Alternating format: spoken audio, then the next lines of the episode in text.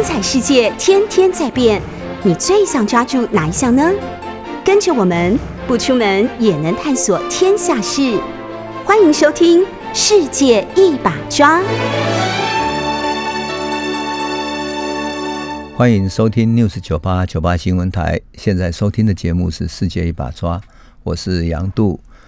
呃，我们上一次谈到说我去踏查台湾史的一些地点嘛，哈，那那些地点呢，在嘉义，在云林，而且呢，那些地点在海边，哈，所以我们可以想见早期台湾的移民如何跨过。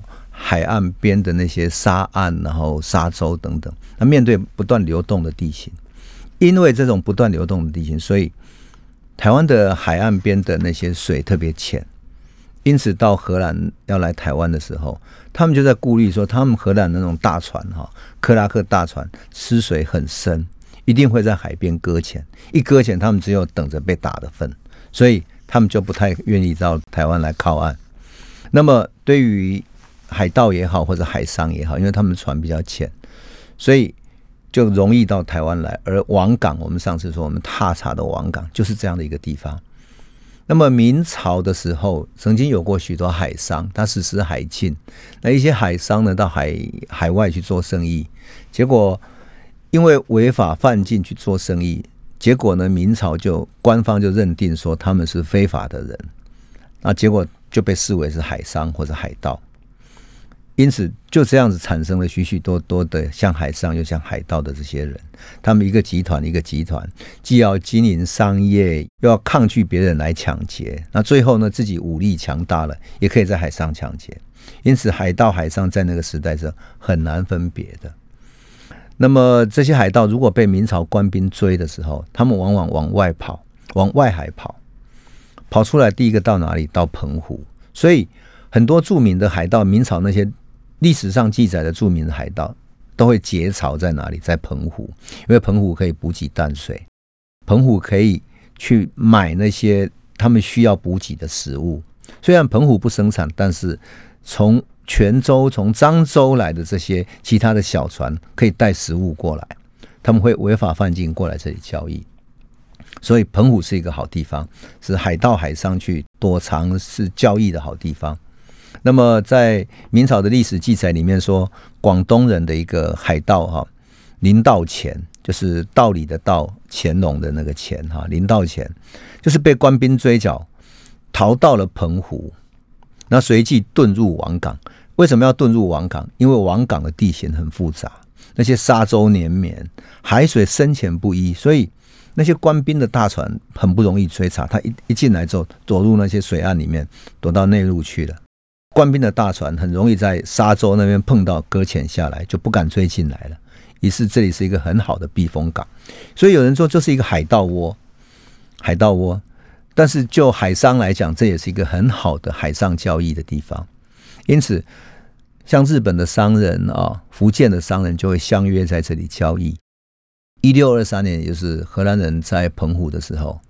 他们就想要来台湾这里交易，就看到了这里有李旦、有严思琪的人马在跟日本人交易。他们每年就会相约在这里，然后从福建的泉州、漳州那边有海商运了他们需要的东西过来，而李旦他们就从日本过来约了在台湾交易。台湾是一个中间的交易站，很有趣哈。当然有一些海商有时候会来这里。等候其他地区的买家到来，所以有时候一等等一两个月，你就可以想见，在这里等季风哈，季风吹起了南风的时候，你才可以北上回到日本去，或者北上到那个日本的长崎平户。要南风吹起来的时候，你开始可以下到南洋，到菲律宾，乃至于到马六甲去。所以往往在等待，要等待一个季节。那一条船上的工作人员啊。普通的一条中国式的帆船，大概五十个人到一百个人左右。为什么说五十个到一百个呢？因为这是我按照过去就是记录里面的明朝的一些记录里面所记载的，大概统计出来的。小的船大概也要五十个人，大的船一百多个人、两百多个人都有。那至于郑和下西洋那种大船，那就超级大船，一次有几千个人，那就另外一件事情。可是你想哈？这么多的人，他的食物、水、青菜，一切的补给要怎么办？乃至于这些船员要喝的酒呢？它需要量当然非常大，所以一定向要向百姓购买，对不对？也就是他在台湾的王港靠岸的时候，那不就是要去购买吗？这是第一个。第二个，如果你从福建带了这些丝绸啦、瓷器过来，要在这里等日本人来买，那你总不能放在那里风吹雨打吧？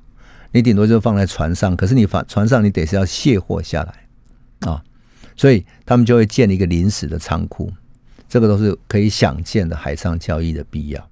王港，我们说嘉义的王港或者北港，现在云林的北港，就是这样的一种地方。那当然我们会想见，当时海商是一个很艰难的生存，那是一个没有国际公法的时代。海洋上哪一个地方是归哪一个政府管的，根本没有人知道，也没有完全的一个所谓的国际法跟次序。海洋是开放的、自由的。你如果是一个海盗，你抢得到就是你的。那抢到了人是不是你杀的，根本不知道，因为什么丢到海里面。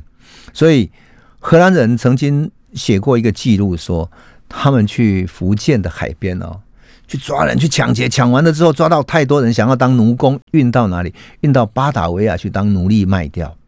可是不小心抓到太多人了，在立邦上尉的日记里面，他居然记载说，不小心抓到太多人了，那只好把多余的丢下去喂鱼，这样够残酷吧？可是，在海上就是，那就是一个这样的一个时代，一个没有国际公法、没有人能够保护你的时代。所以，中国的海商，你如果不用武力来保护自己的话，你根本没有办法跟这些海盗对抗，跟这些跨国的海盗，特别是船坚炮利的葡萄牙、荷兰这些大海盗，他们如果是大海商的话，也是一个大海盗，就给他们要互相对抗起来才行。那我要举一个例子是，呃。在十六世纪哈，有一个很强悍的福建海盗叫林凤。林凤呢，是从福建那边，就是龙溪那边出来的一个一个海商哈。后来又变成海盗。他其实呢，我觉得我阅读历史资料里面，他其实更像是一个海商。可是因为被迫变成了海盗，而且呢，他愿意带着他家乡的人到其他地方去开拓。我来讲一讲他的故事哈。他在一五七四年的时候被明朝的官兵追剿。因为他在海上经商，那也在互相抢劫，所以被官兵追剿，他就带着他的手下一路逃，逃到澎湖，澎湖之后就逃到王港，逃到台湾这边来了。那在王港修整兵马，他手下当时他的手下啊，大概有七八百个到上千个左右。他的手下在海上居然抓到两艘从马尼拉要返航到福建的帆船，就是商船嘛。为什么？因为一五六七年福建的厦门那里开港，那它的名称叫做粤港啊。开港之后，跟马尼拉有很繁荣的贸易活动，他抓到了。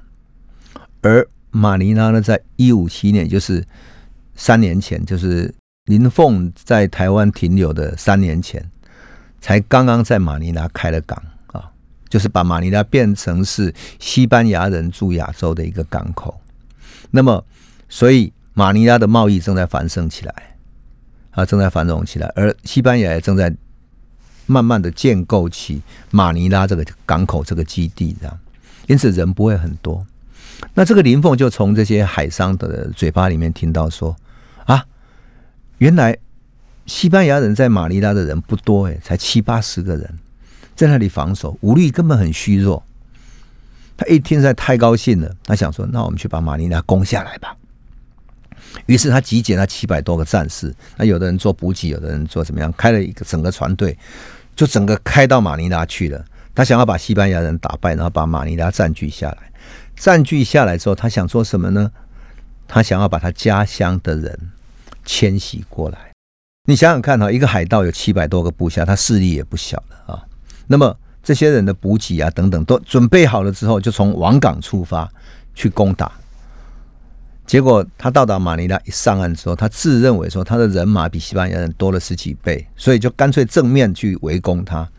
想不到西班牙人已经建起了一个城堡，小小的城堡，所以西班牙人的火枪又是一个比较新式的火绳枪的新式武器，杀伤力比他强多了。而林凤是传统的刀剑啊、弓箭等等，更不是他的对手。那几度冲锋之后呢，他死了一百七十几个人，也攻不下来。他看到死伤狼藉，攻不下，就去占据了一个地方，那准备做持久战。而且呢，他还派了他的手下回到他的家乡去啊，去干嘛？去把家乡的人找过来，去那里开垦。因为在他所占据的那个地方后面有很大片的山坡地、农地，是很适合开垦的。而他的家乡是很贫困的，因为在漳州、龙溪那附近的山区哈，其实是很贫困的。因此，你说他是一个大海盗吗？其实不是诶，他带来的人里面有男的、有女的、有小孩，五千多个人迁徙到菲律宾来。你想想看，就是这样的一个一个人，你你怎么叫他是海盗呢？好，这个人在那里建立这个基地之后，继续跟西班牙人对抗。后来西班牙人觉得这个对抗太久了，不行，因此呢，西班牙就搬救兵过来了，请从那个中南美洲那边搬救兵过来。搬了几百个人过来，最后呢，他们想要把林凤打跑，最后林凤被他打到最后呢，林凤的这些武装的力量全部不行了，最后只好撤退，撤退到东南亚其他地方去了。那一撤退之后，后来他又想回来一个补给，就回到王港待了一阵子。可是，在王港待的时候呢，明朝官兵还在追捕他，他就跑到东南亚其他国家去，最后不知所踪。可是到今天为止，还是有人到菲律宾那里去。去探查什么？林凤曾经占领过的、经营过的那些农地，那里还有人建了一个小小的庙宇啊，来纪念林凤。那林凤的样子像就是一个一个福建移民的样子。然后，当然那个庙宇也不是像中国传统式的庙宇，因为在西班牙人统治下，因为它有一个。天主教的文化，所以它比较像是彩色的一个神像，然后有点讨喜的那个样子。我看到那个照片就觉得很微妙。可他们纪念的就是林凤，因此在明朝的记录里面，这个海盗在移民者的眼中，他是一个英雄，他是一个值得纪念的。而那就是一个英雄跟海盗不分，洋枪跟土炮齐发，海上跟海寇合伙，啊，各种种族、各个国家一起混战的时代。我们再想一想，说如果当时林凤把马尼拉的西班牙人打败了，把马尼拉占领了，他成为一方霸主，那今天会是什么局面呢？今天的菲律宾是不是会讲全部讲华语、讲闽南话，或者你看见的菲律宾所使用的字典会是闽南语对菲律宾语、塔嘎洛语的这样的字典呢？所以就在这样的历史时代里面，哈，王港也好，岩石期也好。就是这样踏上了历史的舞台，台湾其实也踏上了历史舞台，因为这些海商海盗就在台湾这里出没，共同在这里出没的。好，从王港的太圣宫那里出发呢，我要寻找的是什么？我要踏查寻找的还有另外一个地方是传说中严思琪开港的那个寨子，他当时呢在云林县的水林乡有十个寨子哈。那所以我去的时候，我穿过那个海边的海岸线的那种啊很平坦的海边的公路，吹着海风，那吹到那个水林乡那里去的时候，那里上面路边写着“开台第一庄”，它标示就是“开台第一庄”，开台第一庄了哈。黑德喜在义工啊，开台第一庄，能够敢这样称呼也不容易哈，因为那是严思琪开台第一庄。那在水林乡的入口处呢，立着严思琪开台后十个寨子的那种地图。那这十个寨子有什么呢？很有趣，规划里面它有一个主寨，就是它主要的一个最中心的寨子；另外一个左寨、右寨，就左边护卫它的左边的、右边的；另外一个粮草寨。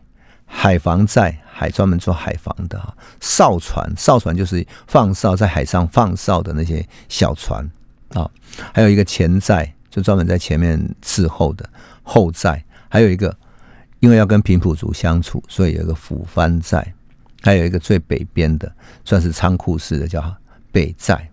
那每一个寨它各自有功能，有进攻，有防守，有安抚的，有储备的等等，整个布局很完备。当然，在历史上就有人怀疑说：“哎，啊，那个时候严思琪怎么可能建立十个寨子啊？他不是带了二十八个兄弟来开台吗？从日本跑到台湾，有怎么可能建立十个寨子呢？怎么会那么大的寨子？其实他们都错了，因为他来台湾的时候是从日本带了二十八个兄弟，每个兄弟都是海商。那些海商不是船的副船长，就是采购经理，不然就是船上的武装的老大等等的。所以这二十八个兄弟的手下呢，开了十几条船过来，也就是当今有七八百个人到上千个人一起过来的。如果没有开足够的寨子，没有足够的储备的粮草，然后足够的这种开垦的地方的话，根本做不起来。但是这些人不是要长期长久生存吗？对不对？他们如果要以台湾为基地的话，要长久生存下来，所以只有这些寨子是不够的，还要有人去开垦啊，才能够有后面粮草的供应啊。所以严思齐又回到家乡去，请他二十八个兄弟各自把消息放回他的家乡去，去找谁呢？找他们家族家乡的人过来开垦。在农地开垦，因此云林那边呢，有所谓的嗯陈家，有一个叫陈中记的，有陈家的人，有严家的人等等的。因此，十寨里面水林乡占了五个，而严思齐就是主寨的所在。那在当地有一个展示哈，就是乡公所跟地方文史工作者营造了一个观光的这种氛围嘛哈。把当地的那种故事彩绘在路边的房子上面，当然那里的房子基本上的建筑都还是很农村的哈。那些彩绘是画在三合院的那些砖墙啦，或者头干的头干处的墙壁面上面，是看起来说真的，那些作为文史工作来讲的话，那些漫画式的那些图啊，看起来真的有点粗糙，不像是说我们对一个开台王严思齐这样的一个人所应该有的敬重。为什么？因为严思齐的背后所代表的那个航海时代的大历史，其实太精彩了。仅仅用那些漫画画着，好像是漫画式的英雄人物一样，其实还不足以呈现的那个大时代，不足以呈现严思琪以及李旦这些人在一个大航海时代的那种。气度、胸襟，乃至于他们作战的那种啊复杂，就是那个历史的复杂程度跟历史的精彩，在这里用那么简单的笔画是呈现不出来的，有点可惜了啊。当然，我可以感觉到他们的诚意啊，特别是在嗯水林乡那边哈，因为那边海海边嘛，所以你只能够看到能够种植的就是花生啊，就是云岭的花生啊，就只能够是这样子而已。而且呢，在那里呢，你也很难找到说是跟嗯严思齐有过的坟墓啊等等有关的。那当地的一个水北村的村长是说哈，严氏的子弟订立了每年农历的三月二十九号是他们的清明扫墓节，都会聚集到严处寮旁边哈的一个小山丘。那个山丘其实很小，大概呃长度都不到。十公尺啊，大概五六公尺，一个小小的丘而已。那高度也不高哈，大概一层楼半不到两层楼高的一个小小的土丘，上面也没有任何标示啊，没有任何标示，只是一个土丘，上面还有长的那种杂树这样子。可是他们说，为什么他们认为严世奇当年埋在这里，或者说严氏的祖先埋在这里呢？因为他们怕日本人来挖严世奇的骨骸。怕日本人来挖他们，所以他们要必须隐姓埋名，悄悄的来纪念他。那另外还有一个地方呢，是在水北村严处寮旁边有个叫右真府哈，这里供奉了朱府千岁。为什么叫朱府千岁？他说是因为明朝的时候，很多人想要纪念郑成功、纪念严思齐他们开台的功劳，可是清朝的时候你不能供奉郑成功，因为他是清朝剿灭的人啊。那所以呢，他们只能够转而供奉那种名目上很模糊，叫朱府。那因为明朝的皇帝姓朱嘛，郑成功又被世信有国姓也，世姓朱，所以他们供奉的朱府千岁，其实就是曲曲折折的来纪念郑成功。就是这样的一种历史呢，代表了民间的一种诚意。有时候你看到这个时候，我自己去踏查的时候，也在想说。啊，好可惜啊！在那么精彩的历史，可是，在这么荒凉的海边，它就这样被淹没了。事实上，光靠云林的地方文史工作者还不足以去呈现大航海时代那么精彩的严思齐啊、郑芝龙这些人物在大航海时代对整个大历史的影响。他就把它当成一个一个开台的一个带着兄弟在这里开垦的这样的人而已，好可惜呀！当然。他们叫开台第一庄，那北港就不服气，说：“哎，严思起来台的时候，水林乡还是海边的沙洲，怎么会设庄呢？”可是你如果想十个寨子开在海边，面对海边有谁会来攻打的时候，他要做各种防守的话，你就可以了解了。那更何况我们讲过嘛，就是台湾的那个地址有没有？到了夏天呢，啊，暴雨一冲刷，那些沙土就往下流，然后泥加泥沙以俱下的这些沙子就会淹没了海口，入海口里面就形成了一个一个新的沙洲，然后台湾的海岸线就一年一年的往外推，对不对？所以。明朝的时候，现在的北港镇就是妈祖庙所在的那个北港镇，还是一个海边的一个口岸哦。可是现在已经变成什么？变成北港市中心的一个生活圈了。你就可以想见，四百年来啊，沧海桑田，改变有多大。因此，清朝的时候把那个上岸的码头立过一个石碑，就像我们现在如果去台南啊，你如果台南市中心所看到的有一个官员下船的那个石碑。现在已经离岸海岸边非常远了。那当年就是船靠在这里，然后官员从这里下船的地方。所以有人说北港才是开港的所在，但其实我现在后来想起来，这两个地方无论王港、北港是相距都不远。因为为什么？因为你如果从海上，像严思琪、像当时的海商、像林凤这样开着船过来的时候，远远的地方看过去。它其实就是海岸边的两个入口的口岸，对他来讲其实是没有差别。对当年的渔民来讲，其实是没有差别的。谁在争执说王港或者北港才是最早开滩，其实是没有意义。因为对于早期的移民者，它的意义是一样的。欢迎回到九八新闻台《世界一把抓》，我是杨度。我们谈到说王港，谈到早期的开拓史，就会连接到哪里呢？王港跟大陆之间的连接，就是渔民跟海盗之间，他们来台湾，可是中间会不会在哪里停留呢？我想朋友应该都会知道，我们讲到的一个关键的连接点，那就是澎湖。所以，我们如果不好好讲一讲澎湖的故事啊，我们就很难了解台湾的故事是怎么开始的哈。那么，我们这一集就要来讲一讲哈澎湖的故事，因为。澎湖是我第三个踏查的地点，也就是从王港到北港，然后到水林乡，现在要来踏一踏踏查澎湖了。以前在恒春有一个民歌手叫陈达啊，他弹一首歌叫做《思想起》，树啊熊啊鸡，有没有？那就是谈早期思想起从大陆迁徙到台湾的时候，走过黑水沟。那事实上，那是一个渡台的悲歌哈。讲大陆到台湾之间有各种危险，可历史上记载，其实中间经过澎湖，而澎湖跟大陆之间有一条黑水沟，再从澎湖到台湾也有一条黑水沟。那么从澎湖到台湾这段历史，最早的记载在什么时候？在元朝的时候，有一个叫汪大渊的人，汪大渊呢从泉州出发，到达澎湖，然后又到台湾来。他到台湾到达哪里呢？他没有特别记载，可是他谈到说，他从海岸边上岸之后，走上山坡，然后走上山上去。早晨的时候，阳光从山顶的那一边出来，照亮了整个山谷，海面整个一片红色，多么漂亮！那个就是什么？我后来看明白，那就是阿里山的日出，多么有趣哈！元朝就记载了阿里山的日出，所以我们到今天从澎湖很远很远的地方，从澎湖的那么遥远的距离啊，如果天气晴朗的时候，据说还可以看到阿里山。我们来讲一讲澎湖，因为澎湖就是中间的一个关键点哈。澎湖呢，隶属于中国那南方的那个福建省泉州晋江县。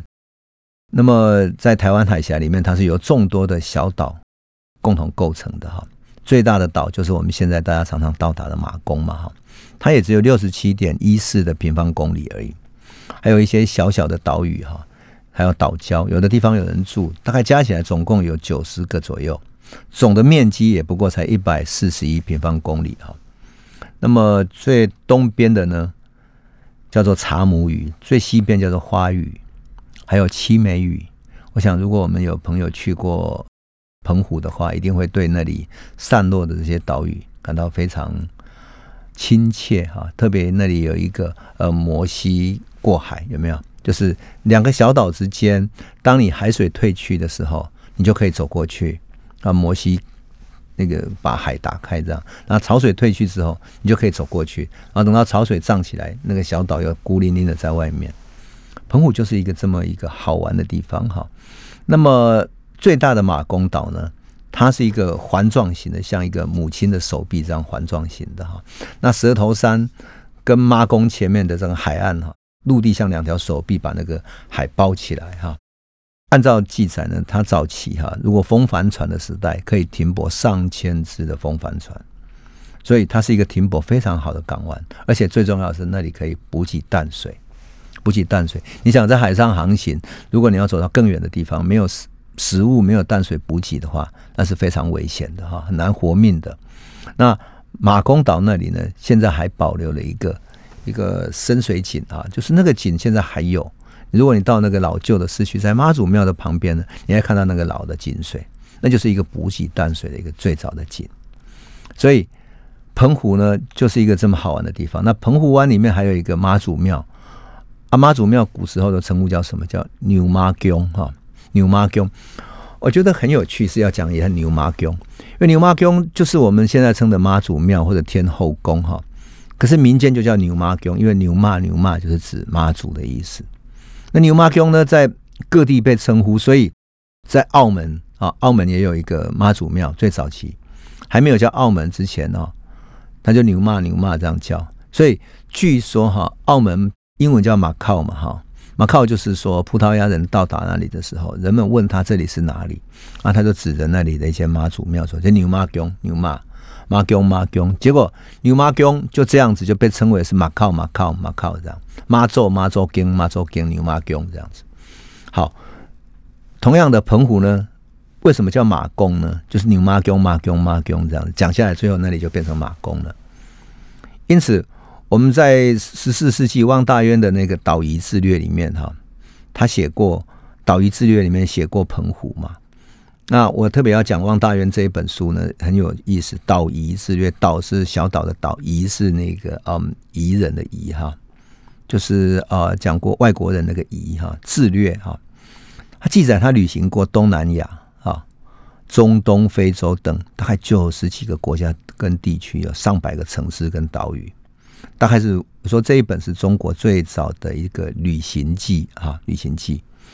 他记录下各地的风土民情啊，宗教文化。你想啊，元朝啊，在大航海时代来临之前，就有这么个人啊，到那么多的地方旅行，而且把它记录下来，这真的很有趣。有意思的是，中国人对于像澎湖也好，或者像其他地方啊，就中国人常常到的地方，反而记载的没那么多啊。可是对于自己所到的海外的地方，会做了很详细的记录。岛屿志略里面就记录说，澎湖分为三十六个岛，大大小小相间，哈，山坡跟土垄相望。那有七个港湾，各有它的名字，哈。那从泉州航行出去，大概两天可以到澎湖。他记录说，这里只有长草不长树，土地很贫瘠，不适合种稻米。那泉州人呢，会结茅草当房子住，气候是常年温暖，人们很多都长寿，穿着布衫。系着土布，他们煮海水当盐，用高粱酿酒，采集什么鱼虾螺蛤当做佐菜，用晒干的牛粪煮东西，用鱼膏就是鱼的那个膏来当做油使用。那当地产胡麻、绿豆、山羊，滋生很多，有几万只。那每一家就要把那个落毛，就是落毛落在在皮皮上面哈，或者磕它的脚。做记号来分辨是谁的羊，这样老百姓乐得在这里呢。有时候跟一些船只来做一点生意，赚了一点钱。所以在元朝的时候开始设了巡检司，多么有意思哈！你就看见说，元朝的时候澎湖已经是这样了，比台湾当时的记载更早的做了这种嗯，他生活面貌的记录啊。所以澎湖现在的水下考古会发现宋朝跟元朝的瓷器。那当时中亚、南亚的商人很多都到泉州来贸易嘛，所以我们就可以想见，当时澎湖不是一个海外孤岛，是航行的中继站。但是呢，为了怕澎湖变成海盗的基地，哈，元朝的时候开始在澎湖设巡检司。汪大渊南下的第二站在哪里呢？是台湾啊。那时候把台湾还称作琉球，为什么？因为今天的琉球跟当时的台湾，其实对于大陆或者泉州的人来讲，他还分辨不清楚，还没有在名称上予以分辨。那我要讲一下他的那个记录里面是这么有趣哈。他说：“其自山极高峻，自澎湖望之甚近，就那个山很高峻，澎湖望之很接近。余登此山啊，则观海潮之消长。他登到山上，看到海潮的消长。夜半，则望阳谷之出，红光足天，山顶为之巨明。夜半哈，看到山谷里面哈。”太阳出来了，红光照了满天，照亮了满天啊！山顶为之巨明，整个山顶就开始明亮起来了。你想啊，这个记录是多么有意思的记录阿里山的日出哈！那么，这个就是我们看见的元朝时期的记录。那么，就泉州出航的首站，一直到变成一个元朝海外贸易这么兴盛的一个地方哈，澎湖当然。会变成一个很重要的贸易港口。可惜的就是说，元朝之后啊，明朝朱元璋实施了海禁。朱元璋实施海禁，是因为他是一个农民革命起家的皇帝，他只知道农业、农民对国家很重要，是国家的根本。他对海外贸易根本没有概念，所以很可惜，就说元朝哈打下那么好的基础，而朱元璋呢，还更担心什么？更担心蒙古人统治者。跟外国人相处很好，特别是在泉州那里哈，来很多外国人。按照当时的记录哈，有二三十万的外国人住在泉州，所以蒙古统治者又特别重视色目人，就是外国人哈，他们的社会地位又高于汉人，所以这些色目人会不会结合元朝的力量，然后从海上来反攻回来呢？这大概就是明太祖朱元璋最害怕的，因此他说干脆实施海禁。他一实施海禁呢，对澎湖怎么办？他就把澎湖对那个人就迁徙回到内地去了，慢慢的澎湖就少人住了，所以就是非常可惜的。过了很久之后，人们终于尽按耐不住了，又回头跑到澎湖重新居住，重新靠海为生，澎湖才重新的恢复了它的生机。欢迎回到九八新闻台《世界一把抓》，我是杨度。上一段我们讲到澎湖哈，因为明朝实施海禁，人就少了。可是呢，老百姓沿海还是要生活，而澎湖是一个很好生活的地方。因为既然政府管不着，你可以活得更快活，而且你收入多少都是自己的。更重要的是，这里是一个很多海商总是要来靠岸补给的地方。你如果能够在这里生存的话，那么你还是可以通过海商得到许多的接济。因此，还是有人不断的住进来，那偷悄悄的住进来。最后呢，迫使的明朝不得不来这里进行派水师来这里进行管理啊。对老百姓来讲，这里是一个好地方，可以避开官方的苛政；而对于海盗来讲，这里地方地形那么复杂，你进到澎湖，外面四通八达哈，进退非常方便。而且官方呢很难追缴，因为你追到这个小岛，你跑去另外一个岛；你追到那个岛，他跑去另外一个地方，所以各路人马就在这里来来去去。更何况那时候日本正是在战国时代，日本的战国时代使得日本的很多农村啊、农民啊或者一般武士根本无处可以依靠，所以战乱使得人很难生存，他们就靠海为生，靠海为生就出来海外抢劫、做生意等等，就变成一个无政府状态的日本。因此，倭寇到中国打劫之外，更重要的是跟中国的海商也结合起来，变成这些海商的保镖。那么，我们以后会讲到倭寇跟海商怎么结合起来。事实上，坦白讲，倭寇在中国啊，被形容的那么邪恶、那么为患。其实都是因为中国海商的关系，而中国海商都是因为实施海禁的关系啊。我们以后会慢慢讲到，特别是讲到整个航海时代的大历史的时候，会慢慢讲到。那么澎湖呢，其实在当时是一个很微妙的地方。为什么？因为明朝不晓得对他该怎么办。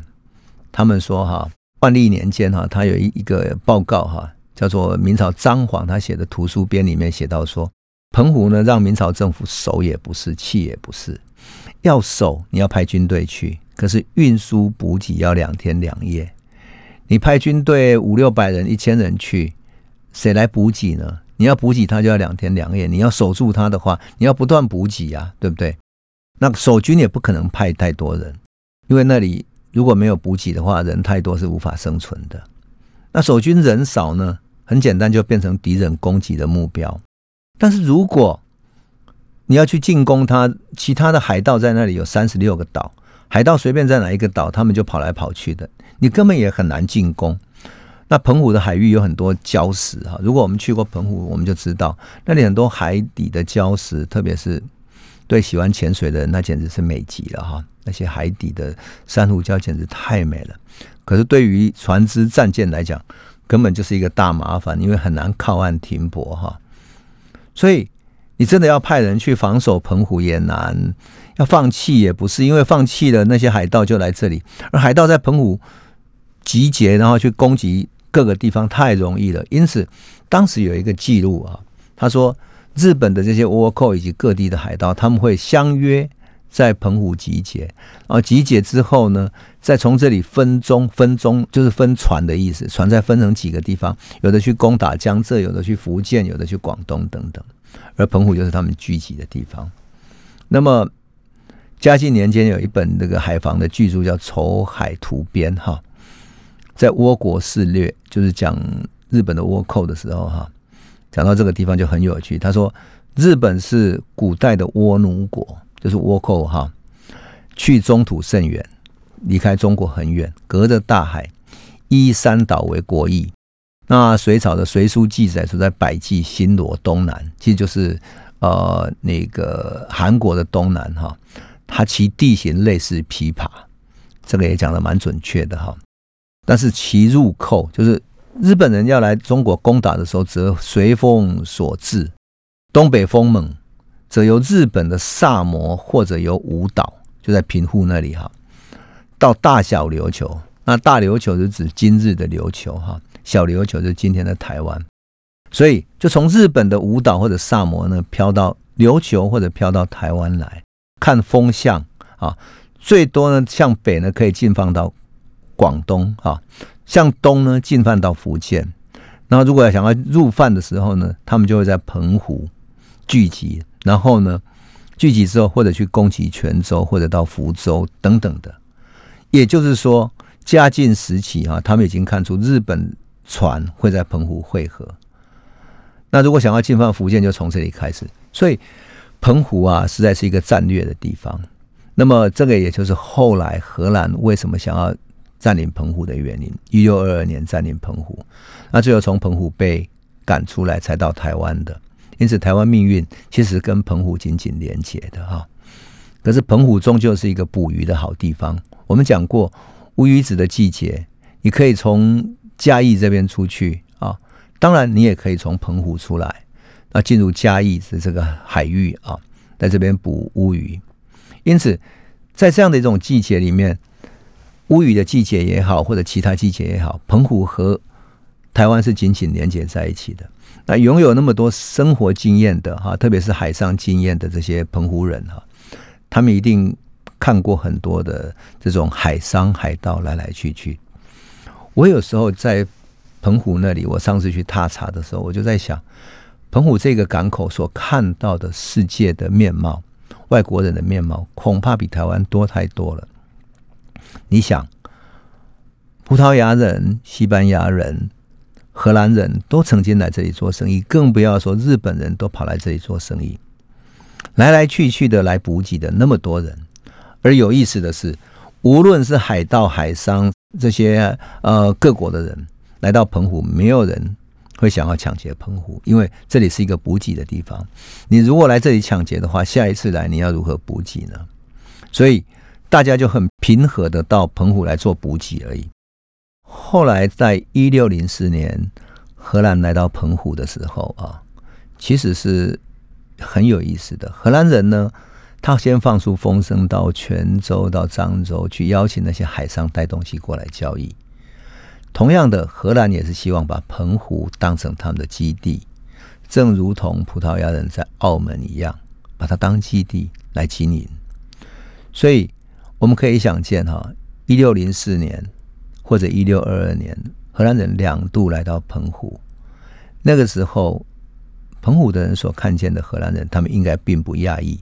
然后他们的叫荷兰人叫红毛啊，红毛，或者叫红夷，就是夷人那个夷哈。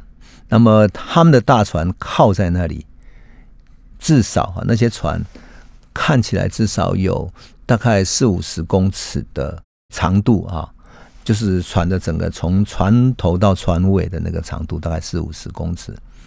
依照我到荷兰的阿姆斯特丹去踏查，当时的克拉克船长度大概五十公尺左右，那么船的高度呢，就是那一根主桅杆的高度也大概五十公尺左右那么高，所以那么大的一条船居然可以直接开进了马公港，而开进去的时候，我们可以想见那种大船所带来的震撼，对于澎湖的人来讲，或者对于海商来讲，那是多么大的一种一种震撼哈。当然，对于明朝的水师来讲，更大的震撼。所以我们看到明朝水师的一个负责人沈有荣在形容的时候，他曾经形容说，那个船大的像一座城堡一样，而船的厚度，也就是荷兰人那个船的厚度呢，哈，大概有大概一尺厚，就是三十几公分的厚度。那船的底部为了防水啊，所以涂满了柏油，可以防水。所以有时候他们也叫大黑船。柏油也可以防水，也可以防火，而且船的两侧呢有很大的大炮，那每一边呢大概有十门的大炮，也就是一条船两边加起来大概有二十门大炮。发生海战的时候，那个大炮就可以直接推出来进行战争。我们可以想见，当时的澎湖所看见的荷兰人就是这个样子。可是荷兰人为什么要到澎湖来呢？因为澎湖这么一个小岛。又跟澳门不一样，因为澳门是靠近广州，所以澳门直接可以从陆路就进去了。可是澎湖为什么荷兰人会到澎湖来？是谁把他们带到澎湖来的？也就是说，如果没有海商，没有任何一个条件，怎么可能呢？那么这个就要讲到中国海商的作用，中国海商在东亚经济里面起到的作用。再其次呢？荷兰人来到澎湖之前，荷兰人来到台湾之前，其实比他们早了一百多年来到东方的，是葡萄牙人。葡萄牙人已经在东方建立了从长崎到澳门，再到印度洋，再回到欧洲去的这整条航线，整条贸易的路线。也就是说。葡萄牙人、西班牙人所建立起来这些利益，使得荷兰人要过来，而荷兰人过来，就最终影响了台湾的命运，多么有意思！你要放在这样的一个大的历史视野来看，才会知道台湾的命运为什么会这么改变，而台湾史要怎么从更大的世界观去诉说。所以，当我们开始谈到澎湖，我们要从澎湖看出去的是一个大的世界，是一个世界经济体系的建立，是一个全球史的建立。那么，我们今天先讲到这里。从这里开始，我们要进入从世界回过头来看台湾史、看澎湖史，也就是让故事从一个更辽阔的大的历史视野重新看回来的一个新的阶段的。那我们下一次继续来诉说这个故事。谢谢你。